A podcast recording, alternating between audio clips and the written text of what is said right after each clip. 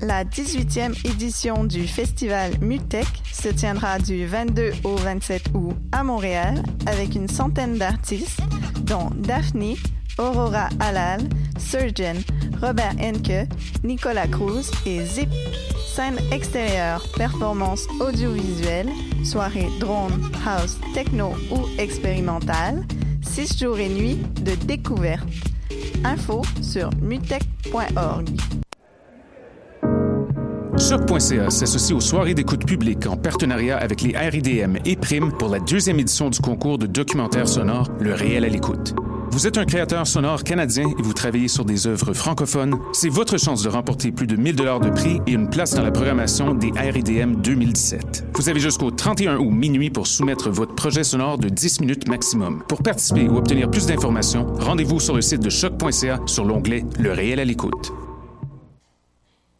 Hey, les shows de ruelle reviennent cette année dans la ruelle Gaboury d'Hochelaga. Le concept est simple. Cinq jeudis soirs avec des shows d'artistes québécois gratuits, de la bonne bouffe et de la bonne bière. Le 29 juin, à la Claire Ensemble. Le 13 juillet, Fred Fortin. Le 27 juillet, Les Deux Luxe. Le 10 août, Xavier Caféine. Et le 19 août, un artiste surprise. Ça va être un show raide à cet été, alors manque pas ça.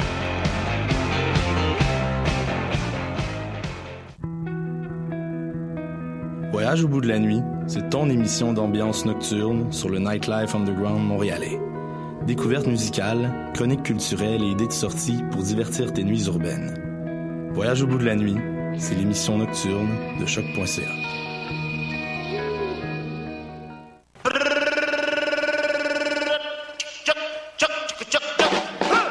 festival Meg revient du 31 août au 3 septembre à Montréal pour une 19e édition pleine de fêtes et de découvertes. La ville va vibrer au son de Guts, Cri, Robert Robert, Clément Bazin et bien d'autres.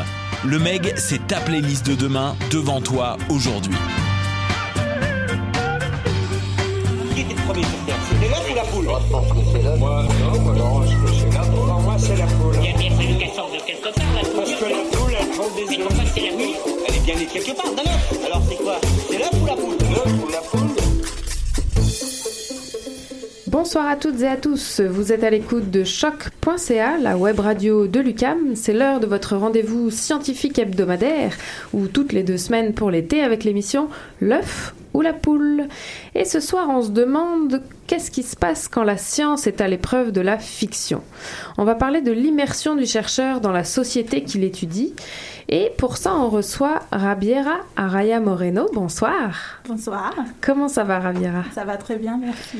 Alors ce soir, on vous reçoit parce que vous êtes l'auteur d'un article dans la revue Dire qui est euh, euh, produite par le Fixum à l'UDEM et on fait une collaboration, euh, bah, une collaboration par session avec eux. Et euh, c'est vous qui avez été choisi pour, euh, pour cette session-ci. Euh, donc comme je le disais, on va parler des, des chercheurs qui étudient la société dans laquelle ils s'immergent. Autrement dit, on va parler d'ethnographie et d'une technique particulière en sens social sur la façon dont ces ethnographes relatent leurs résultats. Et bien sûr, comme à chaque fois, on a nos chroniqueuses fidèles.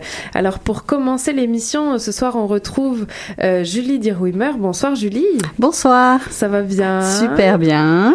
Alors euh, ce soir tu slams évidemment, mais quel est le sujet de ton slam? Ah, les maudits moustiques. Ah, les molly moustiques. Et alors je crois que en fin d'émission, Marion, Marion Spey, bonsoir. Bonsoir. Je crois que tu as décidé de répondre à Julie. Bah, en tout cas, je reviendrai un petit peu sur les moustiques aussi. Donc ça sera la chronique Actualité des sciences en fin d'émission. Et on remercie également Nadia à la technique pour ce soir. Elle se dédouane tout de suite de la sélection musicale, je tiens à le préciser. Et c'est parti.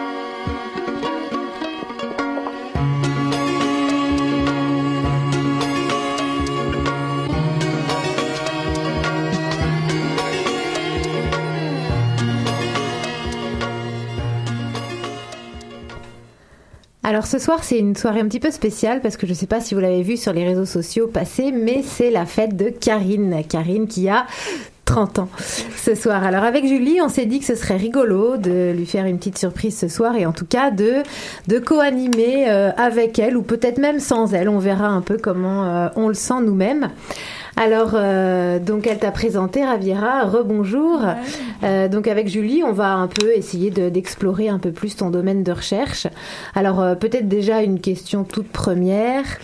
Peut-être avant ça, on va commencer par la chronique de Julie, si Ah ça bah vous oui, va. évidemment. Allez, c'est parti. Très bien. Alors, euh, écoutez, euh, moi en été, j'ai un problème. Tout va bien, sauf pour les moustiques. Puis ma seule solution que j'ai, tellement que c'est terrible, c'est de me tenir à côté de mon amie Lorraine parce que elle, elle les attire plus que moi. Fait que c'est la seule, euh, la seule façon que j'ai euh, de lutter contre les moustiques. Et d'ailleurs, c'est sur son idée originale que j'ai écrit euh, ce texte-là. J'espère qu'elle nous écoute d'ailleurs. Oui, oui, Lorraine, si tu nous écoutes, courage, c'est bientôt la fin d'été. En ces jours de chaleur bucolique, je voudrais adresser ce message sympathique à toutes les maringouines qui en veulent à mon hémoglobine.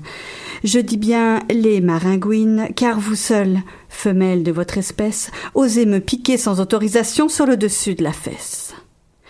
Je sais que je suis une femme appétissante. Je sais que, par nature, je dégage d'irrésistibles effluves ammoniaqués qui se dispersent au vent d'été dans tous les recoins de Montréal.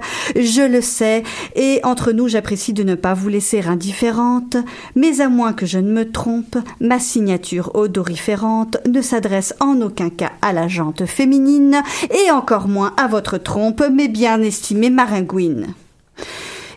Croyez que je suis sincèrement flattée par vos propositions insistantes, mais ce n'est pas une raison pour me faire perdre le sommeil à l'heure du coucher du soleil. Vous ne cessez de me seriner que la génétique a joué en ma faveur, que dans la complexité de ma sueur vous décelez des notes d'acide lactique qui éveillent en vous les fantasmes les plus lubriques, une odeur de chaussettes sales qui excite vos antennes frontales. Je prends pourtant le plus grand soin à couvrir mes odeurs ostentatoires par un voile de citronnelle de Madagascar, mais vous n'en en avez que faire de mes airs de moustiquaire. Je ne peux pas lutter contre vos avances enjôleuses de piqueuses, suceuses. Je ne peux pas lutter contre votre insatiable appétit d'hémoglobine. Quoi que je fasse, vous réussirez toujours à pénétrer l'intimité de ma peau pour pallier à votre manque de peau. Persistante maringouine. Alors buvez-en toutes, car ceci est mon sang. Buvez-en toutes et j'accueillerai votre don de salive non sans quelque irritation. Et si j'étais vous, je ferais attention, parce que quand l'histamine me monte je pourrais bien être tenté de vous éclater la tête contre le mur pour faire cesser votre incessant murmure, surtout quand il advient que ça me gratte entre les orteils, il faut que quelqu'un paye, et seule l'idée de votre lente agonie me console.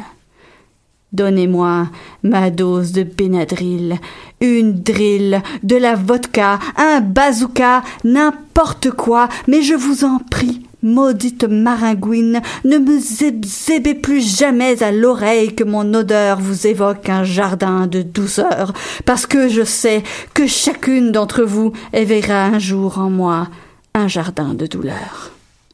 Et vous? Chers amis chanceux qui émettez moins de CO2, sachez que vous ignorez tout de la torture et de la souffrance, et ne me dites pas de ne pas me gratter, parce que vous risqueriez de le regretter.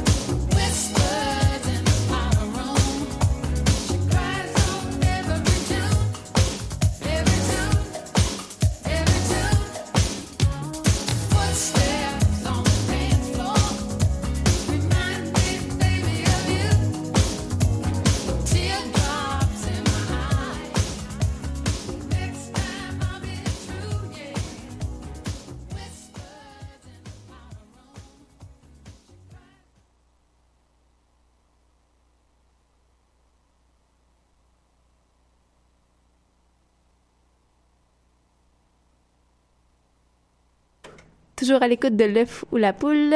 On vient d'entendre la musique de Teardrops, c'était Womack and Womack, le choix musical de Karine, soulignons-le encore une fois, pour son anniversaire. Pour la suite, l'entrevue sera conduite par Julie et Marion ce soir, qui, on le rappelle, remplaceront Karine pour son anniversaire. Donc, bonne fête, Karine. Tu as trois animatrices pour le prix d'une. Alors aujourd'hui, euh, on accueille Rafiera Araya Moreno. Euh, qui est doctorante en sociologie à l'Université de Montréal. Et euh, Raviera, euh, vous avez écrit un article dans la revue Dire du Fixum qui est intitulé Quand science et fiction font bon ménage. Alors on va parler d'une d'une technique de science sociale en fait. en fait, peut-être vous pourriez commencer à par vous présenter, nous expliquer un peu déjà bon l'ethnographie, en quoi ça consiste. Absolument, absolument. Je suis très contente euh, d'être ici. Merci pour l'invitation. Pour que je suis contente qu'on puisse parler un peu des résultats des sciences sociales, des résultats des recherches. Je sais que ça peut être un peu plus, euh, un peu plus, euh, un peu plus difficile de considérer comme de la science. J'étais, je me disais mais pourquoi ils m'ont choisi moi pour parler alors qu'il y avait tellement d'autres articles de la revue qui parlaient des vrais résultats des recherches et non pas d'une technique de recherche comme moi, hum, comme moi je l'ai fait dans mon, dans mon article, mais je pourrais quand même vous raconter un peu des résultats de, de ma recherche que j'ai faite. Mais l'article porte quand même sur une façon de présenter des résultats des recherches qui sont faites ces résultats des recherches qui sont produits à partir d'une approche, d'une technique de recherche qui s'appelle l'ethnographie.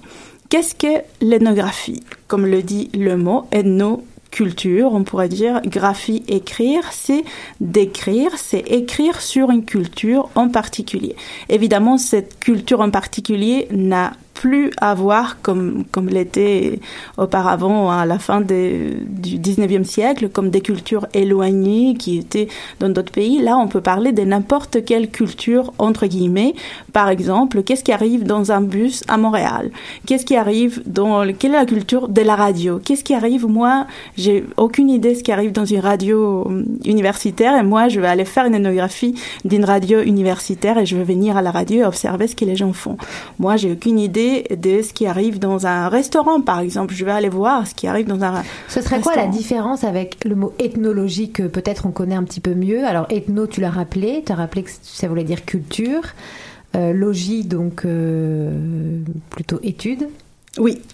Donc alors la différence, ce serait quoi? Parce qu'ethnologie, on a l'impression qu'on connaît ce mot. Ethnographie, est-ce que c'est, tu l'as rappelé, une technique? Est-ce que tu peux peut-être nous parler de la différence? C'est c'est un peu, euh, je pense que c'est une différence beaucoup plus historique. Moi, je pense pas que les gens connaissent plus ethnologie qu'ethnographie. Peut-être parce qu'ethnologie est plus associée à, à, ce qui était, à ce qui est maintenant l'anthropologie, c'est-à-dire toute la science, toute ah, l'étude d'une culture, alors que l'ethnographie est devenue plutôt la technique, une technique qui peut être employée par différentes disciplines, par différentes sciences. Et toi, par exemple, tu, tu as travaillé sur, euh, sur quel sujet, dans quelle euh, culture euh, dans, dans, ton projet de maîtrise? Ah oui, pour donner un exemple, moi j'ai fait ma, ma, ma maîtrise sur les immigrants qualifié ici au, au Québec, c'est un sujet absolument pas novateur du tout. Il y a beaucoup de chercheurs, surtout des, des chercheurs migrants comme moi-même, qui font des, des recherches sur euh, sur les migrants eux-mêmes.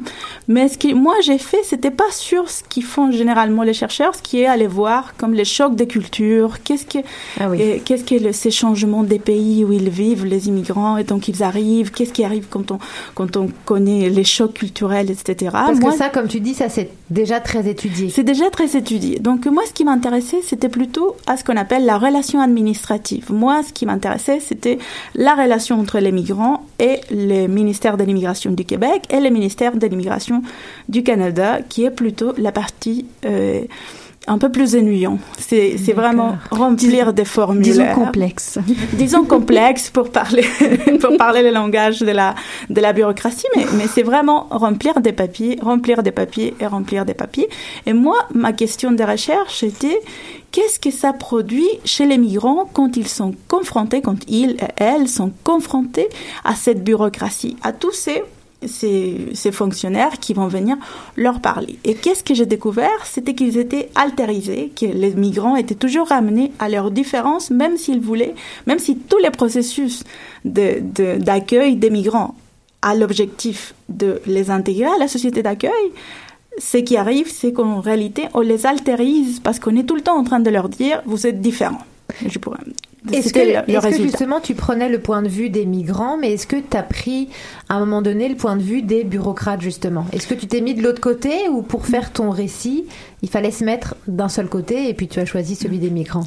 Là, là, on, on va vraiment au centre de la, de la technique parce que faire de l'énographie, ça veut pas dire choisir un côté. C'est pas qu'on choisit vraiment un, deux côtés parce que ça, ça part de la base qu'il y a deux côtés et il n'y a pas vraiment deux côtés. Il y a des multiples côtés, multiplicité d'expériences et quand on fait une énographie, on essaye de réduire ces expériences à partir, oui, des entrevues. Dans ces cas, je pourrais dire oui, j'ai parlé avec beaucoup plus de migrants que j'ai parlé avec des fonctionnaires, même si j'ai parlé avec des fonctionnaires. Mais c'est pas pour autant que j'ai pris la, le point de vue des, des migrants, parce que, et même pas, j'ai pas pris le point de vue des migrants, j'ai observé. Je suis allée avec les migrants à leur séance d'accueil et j'ai observé ce qui arrivait. J'ai observé ce que les fonctionnaires disaient. J'ai pu lire le, le, les documents qu'ils ont échangés, donc j'ai pu, pu voir comment euh, ils, ils échangeaient des, des lettres, et c'est à partir de cette cette, euh, cette expérience que j'ai pu après raconter une histoire qui est une récit fictif qui n'a pas qui parle pas vraiment de l'histoire d'une personne mais qui rend compte de ce que c'est l'expérience d'immigrés au Canada. Donc c'est ça ton produit final, en tout cas le produit vers lequel tu, tu tends à chaque fois. C'est un récit fictif, plus ou moins fictif, Pas que nécessairement, as décidé ouais. d'observer. Pas nécessairement tout le temps. Je pourrais vraiment, je pourrais aussi faire un récit réel. Pas besoin de faire. euh, Bon, on va faire.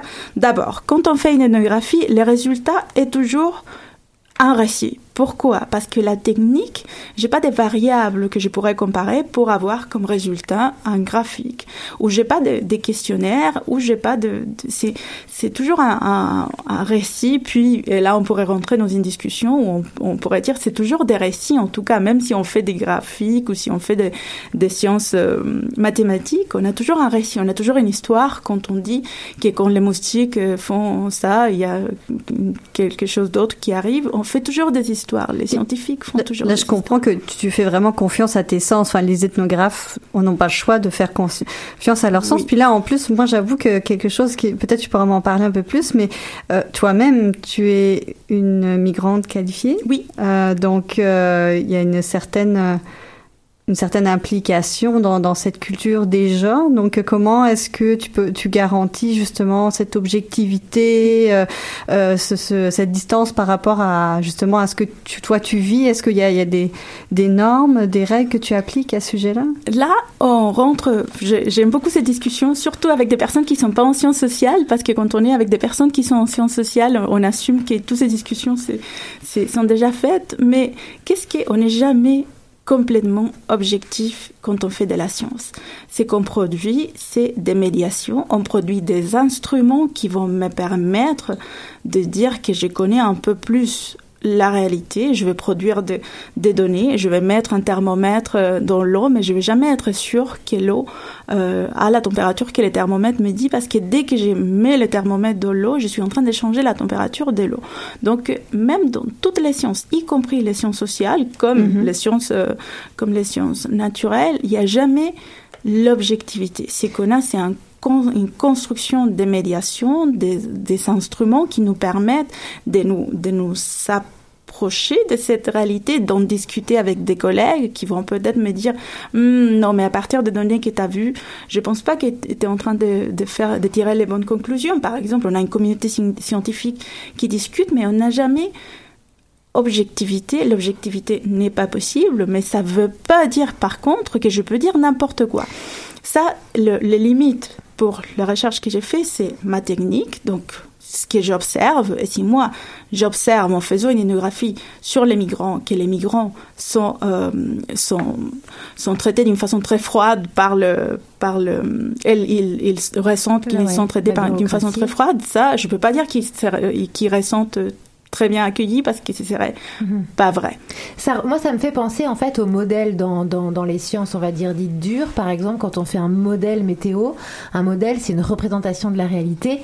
On a envie, avec justement quelque chose euh, concret, disons avec un, un gros pouvoir statistique, on essaie de mieux comprendre la réalité, mais justement en créant un modèle qui s'en approche. J'ai l'impression que ça, fait, ça me fait penser à ça ce que tu dis. Tu dis, j'assume que euh, je peux pas reproduire exactement la réalité, j'assume une part de fiction que j'assume, c'est peut-être ça la, l'unicité, on va dire, de ton approche, mais j'ai l'impression que ça me, ça, voilà, ça, ça me fait penser à ça. Exactement, exactement. Ça ressemble beaucoup. C'est l'idée d'accepter, de construire ces récits euh, ethnographiques en acceptant qu'on construit toujours des modèles et qu'on peut jamais dire que ce qu'on a produit à travers nos pratiques scientifiques, c'est la réalité entre, entre guillemets. C'est un modèle, c'est une histoire qui nous sert à comprendre un aspect de la réalité sociale, qui nous sert à réduire la complexité, parce que comme vous le savez, tout, surtout dans le monde social, tout est toujours très compliqué, très Mhm. complexe. Donc cette histoire nous permet de, Mhm. de réduire cette complexité pour avoir une idée, pour avoir un fil conducteur, pour avoir une réflexion, une histoire qui va, euh, qui va nous donner une réponse à une question sociologique ou des sciences sociales. Peut-être que je veux comprendre un peu l'intérêt de, l'innovation que, technique que, tu présentes. D'habitude, les ethnographes, si je comprends, font des récits réalistes.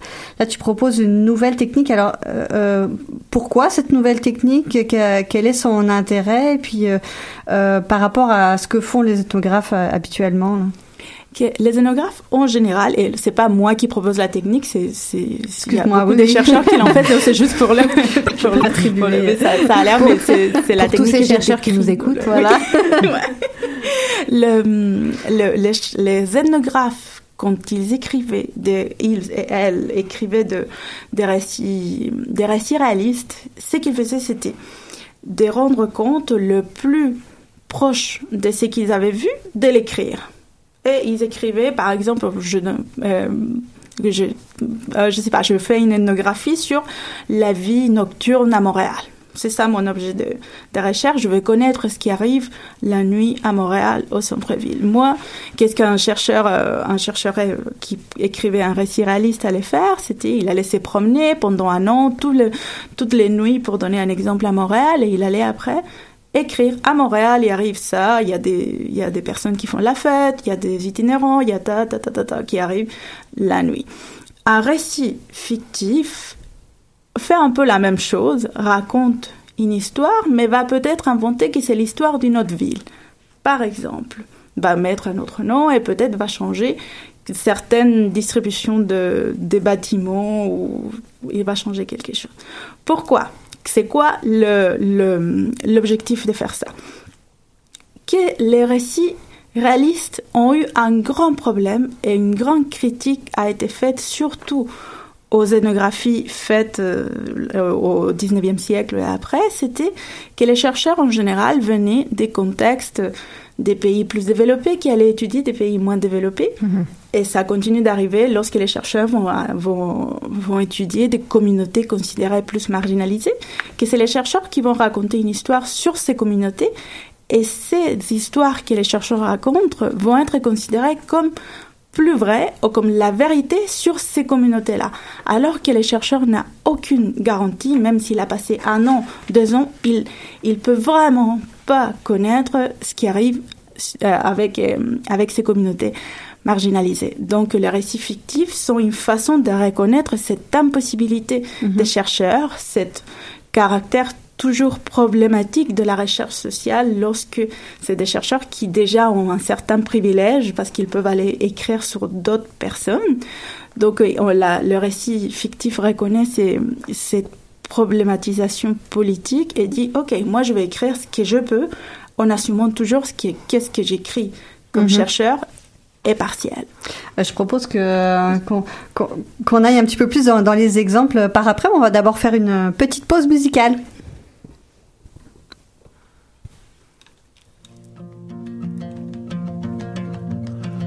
It's probably now that I need you the most. I'm one half child, and the other ghost, and one of them wants to pull you close, and the other to let you go.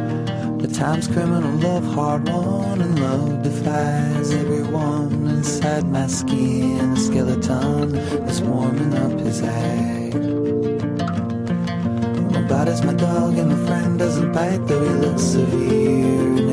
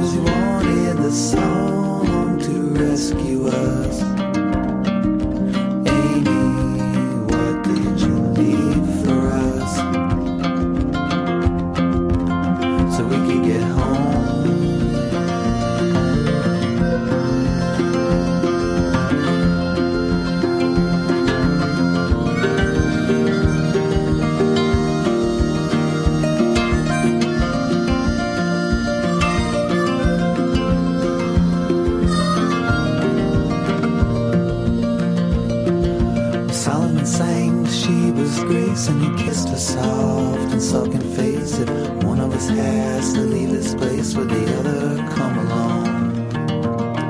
We've been on the round and round, shared our kisses by the pound, and chased our shadows on the ground, and spilled our cups in Chinatown. Put up the moon, took down the sun, played our songs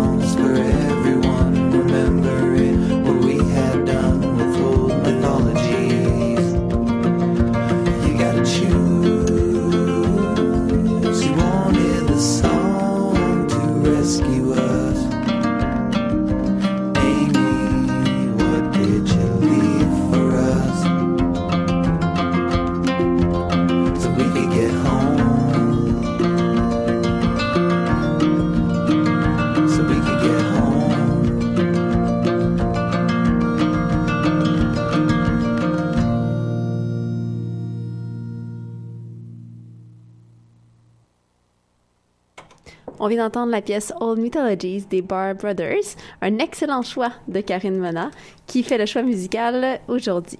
Et vous êtes toujours à l'écoute de L'œuf ou la poule. On continue avec euh, l'entrevue. Je vous laisse la parole, Marion et Julie. Alors, euh, rebonjour tout le monde. Alors là, en fait, je pense que vous avez tous suivi la première partie, mais on a découvert euh, Javiera euh, et puis son travail de recherche. On a découvert que les ethnographes ont recours à la fiction pour relater leurs résultats de recherche. Et alors avant de poursuivre avec vos questions les filles, je me permets de m'immiscer dans l'entrevue pour euh, lire un extrait très court de ton article mais qui illustre bien ce que tu nous disais juste avant la pause sur la position de l'ethnographe. Donc tu écris ce que l'ethnographe peut interpréter comme une situation de conflit peut en fait être une situation de négociation harmonieuse pour les personnes qui y sont impliquées.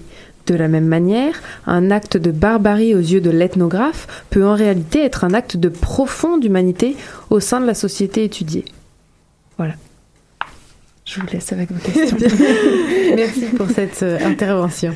Alors, euh, euh, Raviera, on, on parlait un petit peu de, de, de, de l'intérêt de, de recourir aux récits fictifs pour des ethnographes. Euh, alors, je voudrais maintenant euh, que tu nous parles un petit peu euh, de, de toi, ce que tu as fait vraiment concrètement.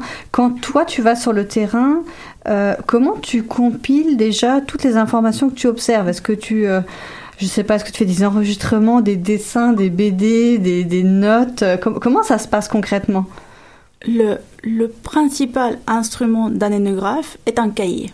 Un cahier qui n'a Mhm. rien de, de, de très spécial. C'est un cahier où on écrit c'est qu'on voit. Le, la, le, c'est l'observation la, la principale activité, qui est d'ailleurs une observation qui, pas seulement les chercheurs le font, tout le monde observe des choses qui, qui voit dans, dans le monde. Mais en tant que- qu'ethnographe, ce qu'on fait, c'est d'aller sur le terrain, comme on appelle, c'est-à-dire euh, dans la société qu'on veut étudier ou dans l'espace qu'on veut étudier ou les personnes qui, qui on n'étudie pas des personnes en fait, on étudie des relations sociales, mais qui, ça, qui peuvent avoir lieu dans un lieu particulier. Donc, lo- lorsque nous, on va sur le terrain, on va avec notre cahier et on note ce qu'on observe. Là, on peut mettre, évidemment, on peut faire des dessins. Si moi, je trouve, par exemple, il y a quelque chose de, de particulier où je vais décrire l'endroit physique où est la table, où sont le- les chaises, moi, je peux faire un dessin de ça. Je peux aussi ramasser des, euh, des, des documents qui sont produits dans le cadre du terrain. Par exemple, je peux ramasser des documents et les intégrer pour produire euh, des données. Tout peut Mhm. être euh, pris en compte. Quand on fait une énographie, c'est parce qu'on sait vraiment rien sur l'endroit et on a, on sait rien. On va juste s'élancer à savoir sur une réalité qu'on connaît pas. Est-ce que toi, tu interviews des gens ou est-ce que tu te mets justement dans un coin de la pièce ou de la scène et tu notes? Non, est-ce que, est-ce que tu vas corroborer tes intuitions ou tes notes en tout cas en posant des questions aux gens? Oui, ça dépend. Il y a des énographes qui font juste de l'observation, mais comme c'est pas un, un contexte de laboratoire, on fait de la recherche dans la vraie société, donc euh, il faut faire très attention. Si moi j'arrive à faire une énographie sur les interactions dans la salle des, dans une salle des cours, dans une classe, si je m'assois avec un cahier à regarder les gens ou dans un, je sais pas, les réunions d'un conseil d'administration d'une grande entreprise, les gens vont pas faire ce qu'ils normalement font. Donc, euh, euh, de- les interactions qu'on fait, il faut qu'on fasse attention que les interactions soient les plus naturelles possibles. Évidemment qu'avec le temps, si moi je suis là tout le temps, probablement à un moment les gens vont m'oublier, mais on parle avec les gens. Il y a des, il y a des énographes qui font de l'observation seulement, il y en a d'autres qui font de l'observation participante. Moi, je vais Mhm. faire une énographie tout en travaillant dans l'endroit où je vais faire une énographie de la banque. Et Puis- moi, je vais me faire embaucher comme euh, comme travailleuse à la banque, par Puis, exemple. euh, là, dans le cas de, de- du récit fictif, euh, comment tu décides des éléments que tu vas euh, conserver de ton récit réel que tu as noté sur ton cahier, de tes observations, puis de- des choses que tu vas modifier. Euh, par exemple, tu- je pense qu'on disait tout à l'heure là que on va peut-être changer euh, la configuration de la ville. Comment tu prends ces décisions-là? Ça dépend de la question des recherches. Ça, ça dépend vraiment de la question des recherches. C'est ce qui m'intéresse quand on fait de la sociologie ou des sciences sociales. Ce qui nous intéresse, c'est des relations. Ça nous intéresse pas est-ce qu'il fait une personne en particulier. Ça nous intéresse pas un endroit en particulier. C'est plutôt toujours les relations. C'est plutôt ce qui, qui ressort. Par exemple, quand j'ai fait mon, mon, mon énographie sur le, la relation administrative des immigrants qualifiés, moi, ce que j'ai pas pris en compte, par exemple, c'était les pays d'origine des personnes. Même si, à une autre, une autre recherche pour, aurait pu s'intéresser à la relation entre les pays d'origine d'un immigrant et l'accueil qu'il va recevoir au Canada. Et il va, par exemple, se rendre compte que les Français reçoivent un accueil différent que les personnes d'un autre pays. Par exemple, ça aurait pu être un résultat de cette recherche.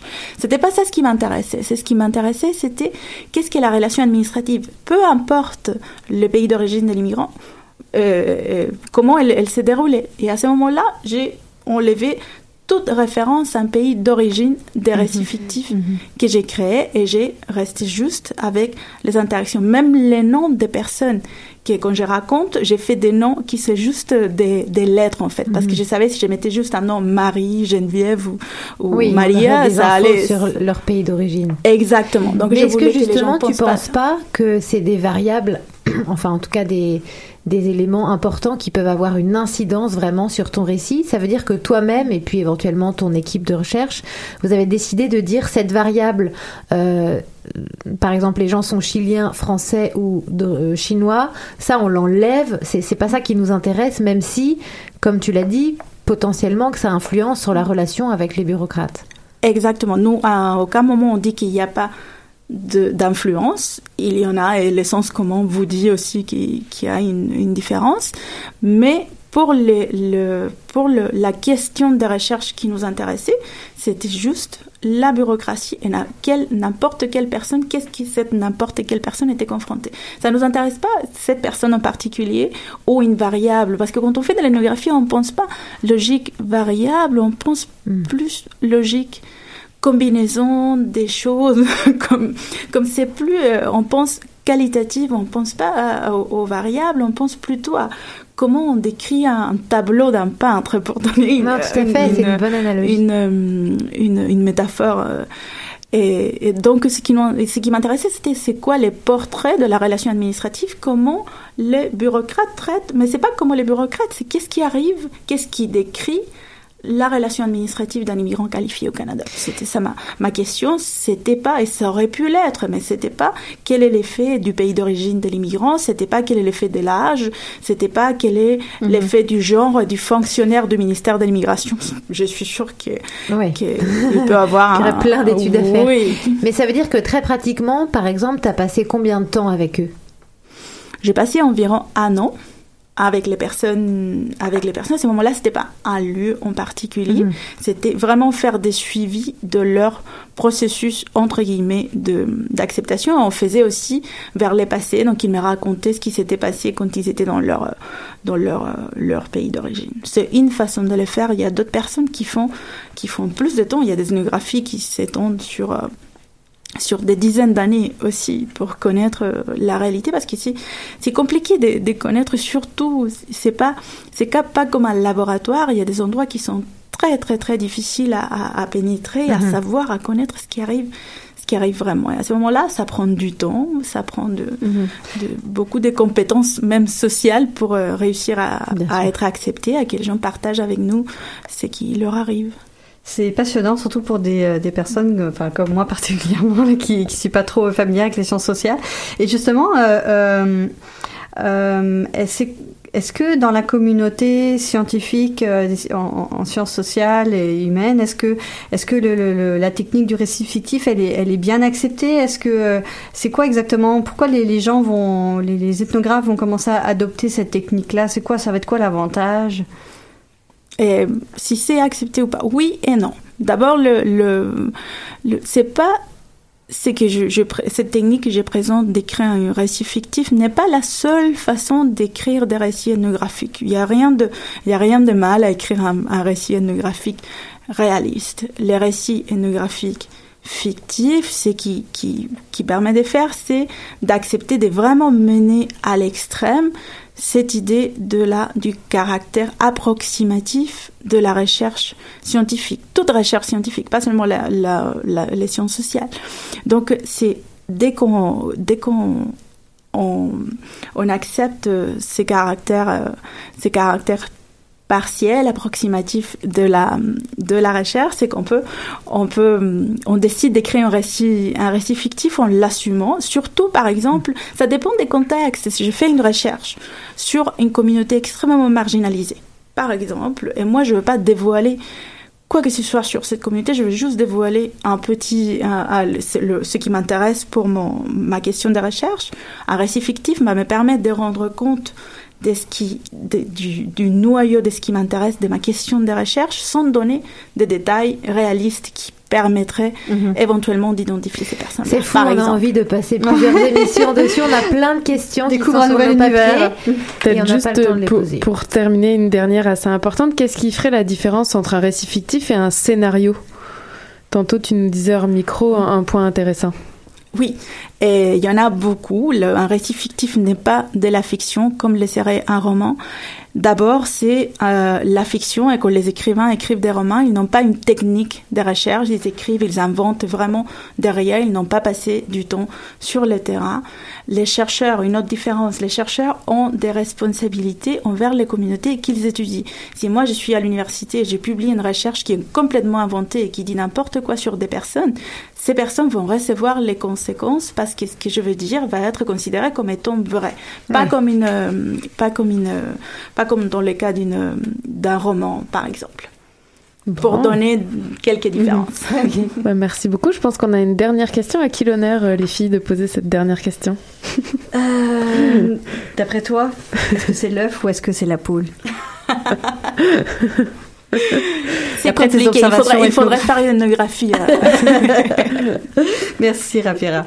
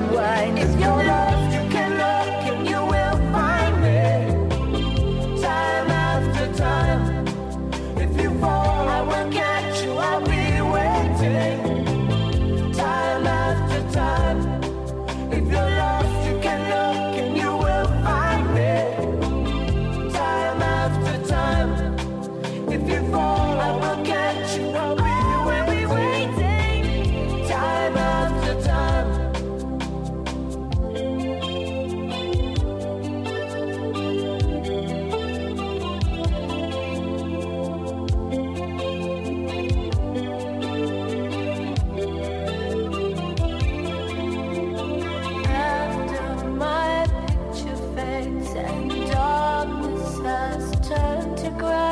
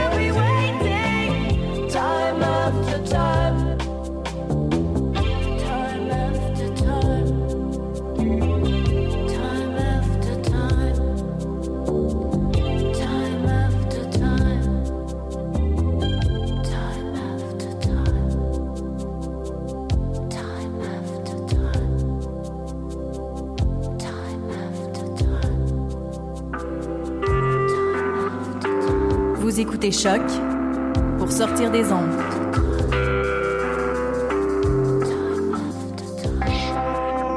Podcast, musique, découverte.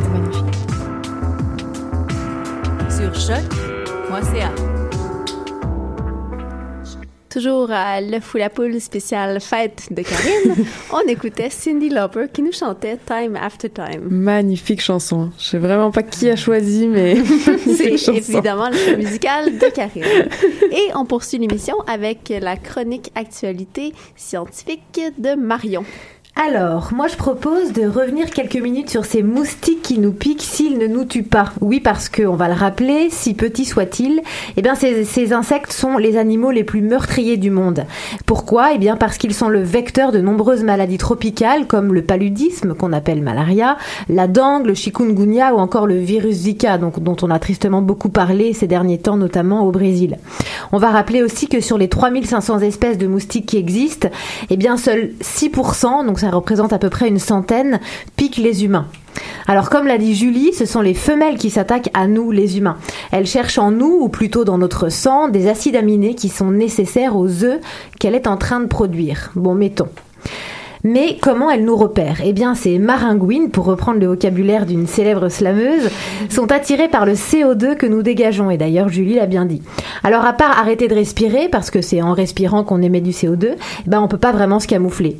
Alors, grâce à ce gaz, le CO2 qu'on dégage, eh bien, elles parviennent à localiser grossièrement leur proie, nous.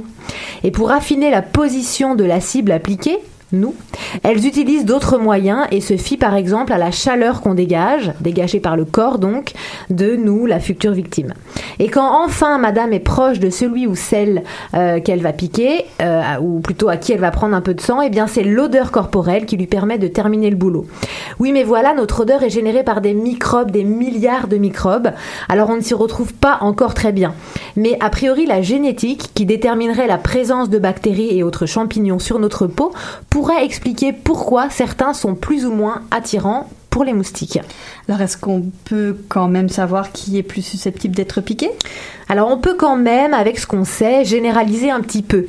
Alors puisque les moustiques aiment le CO2 et le chaud, eh bien les personnes en surpoids, les femmes enceintes et les sportifs sont plus attirants pour les moustiques. Euh, par exemple, on aurait environ 1000 fois plus de chances de se faire piquer après un footing qu'après euh, ne pas avoir fait de footing. Alors pour l'anecdote, les buveurs aussi sont plus attirants euh, pour les moustiques, hein. Euh, parce que boire de l'alcool, eh bien ça dilate les vaisseaux sanguins, donc résultat la peau devient plus chaude et si vous avez bien suivi, ça attire les moustiques.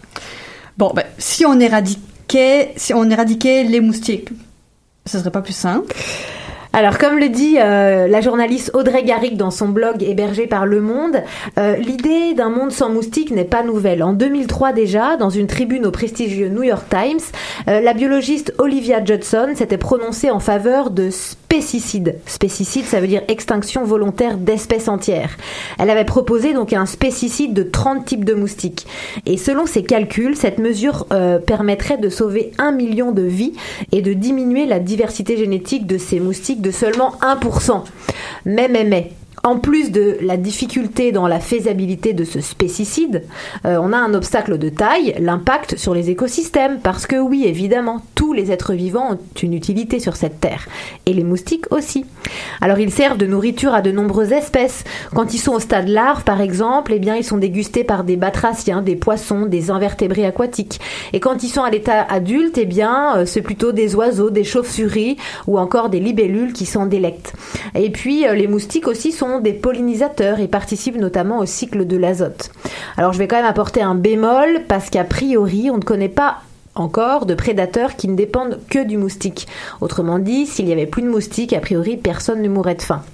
De toute façon, euh, l'éradication totale des moustiques n'est pas vraiment aisée à programmer, disons même que pour l'instant ça relève de l'utopie. Et puis les moustiques sont là depuis bien avant nous et se sont sans cesse adaptés pour rester, donc encore une fois ce sera pas facile. On va commencer, euh, on va changer de sujet. On revient sur euh, une actu et on parle de lézards. Ouais, c'est ça. Moi, en fait, dans mes chroniques, il y a toujours deux sujets. Là, j'ai parlé moustiques bien longtemps d'ailleurs. Maintenant, je vais terminer avec les lézards. Alors, c'est une actu toute fraîche qui est issue d'une euh, étude qui, est qui a été publiée le 4 août dans Science par des chercheurs américains. Et c'est une belle étude tant ce qui a été observé et qualifié est rare. Alors, je m'explique. Euh, L'hiver 2013-2014 a été plutôt rude dans le sud des États-Unis. Euh, on notait environ 10% de moins en température que la moyenne saisonnière de ces 15 dernières années. Et ces conditions n'ont pas plu à un lézard de la région euh, appelé l'anole vert. Si bien que chez les populations les plus au sud, eh bien, on a noté de nombreux individus qui étaient morts. Et il y a des survivants? Alors, chez les survivants, Euh, c'est donc ces individus-là, les survivants que les chercheurs euh, ont observés plus particulièrement. Ils ont axé leurs efforts, ils ont fait de belles découvertes.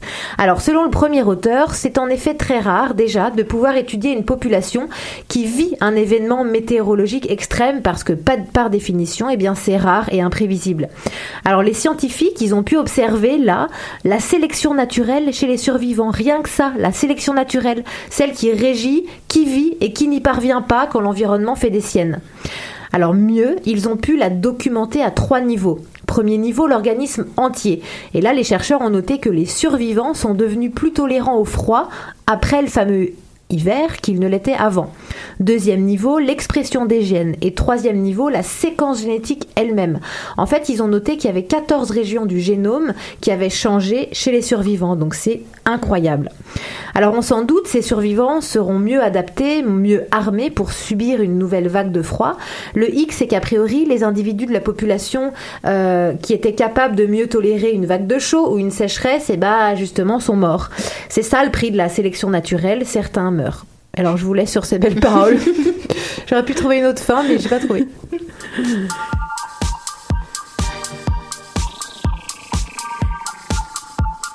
Tu veux faire la. Est-ce qu'on continue en musique, Nadia? Parfait. Alors, c'est le temps de remercier tous nos participantes et, et j'allais dire nos participants, mais non, tous les participantes de cette émission. À commencer bien sûr par euh, notre invitée Rabiera. Merci beaucoup. Merci à vous Et pour merci pour euh, tous tes détails et, et ta passion pour les sciences sociales euh, que tu nous as euh, partagé ce soir. Euh, on remercie évidemment Nadia Lafrenière à la technique ce soir et bien sûr nos chroniqueuses et animatrices vedettes de la soirée. Donc Julie Durumeur et Marion Spey, merci beaucoup les filles pour cette surprise d'anniversaire et on termine en musique et non des moindres. Et avant ça, bien sûr, un rappel si vous... C'est pas bonne fête, Karine, la musique quand même. On a beaucoup mieux. On a beaucoup mieux. Remercions d'ailleurs Karine au choix musical. Celle qui nous a fait danser euh, toute la soirée. Et bien sûr, pour plus d'informations sur la foule à poule, n'oubliez pas de visiter nos pages sur les réseaux sociaux. On parle là de Facebook, Twitter et il fut un temps où nous mettions les chroniques sur YouTube. N'hésitez pas à faire un tour également. Bonne soirée tout le monde et écoutez bien cette dernière chanson. Bonne soirée.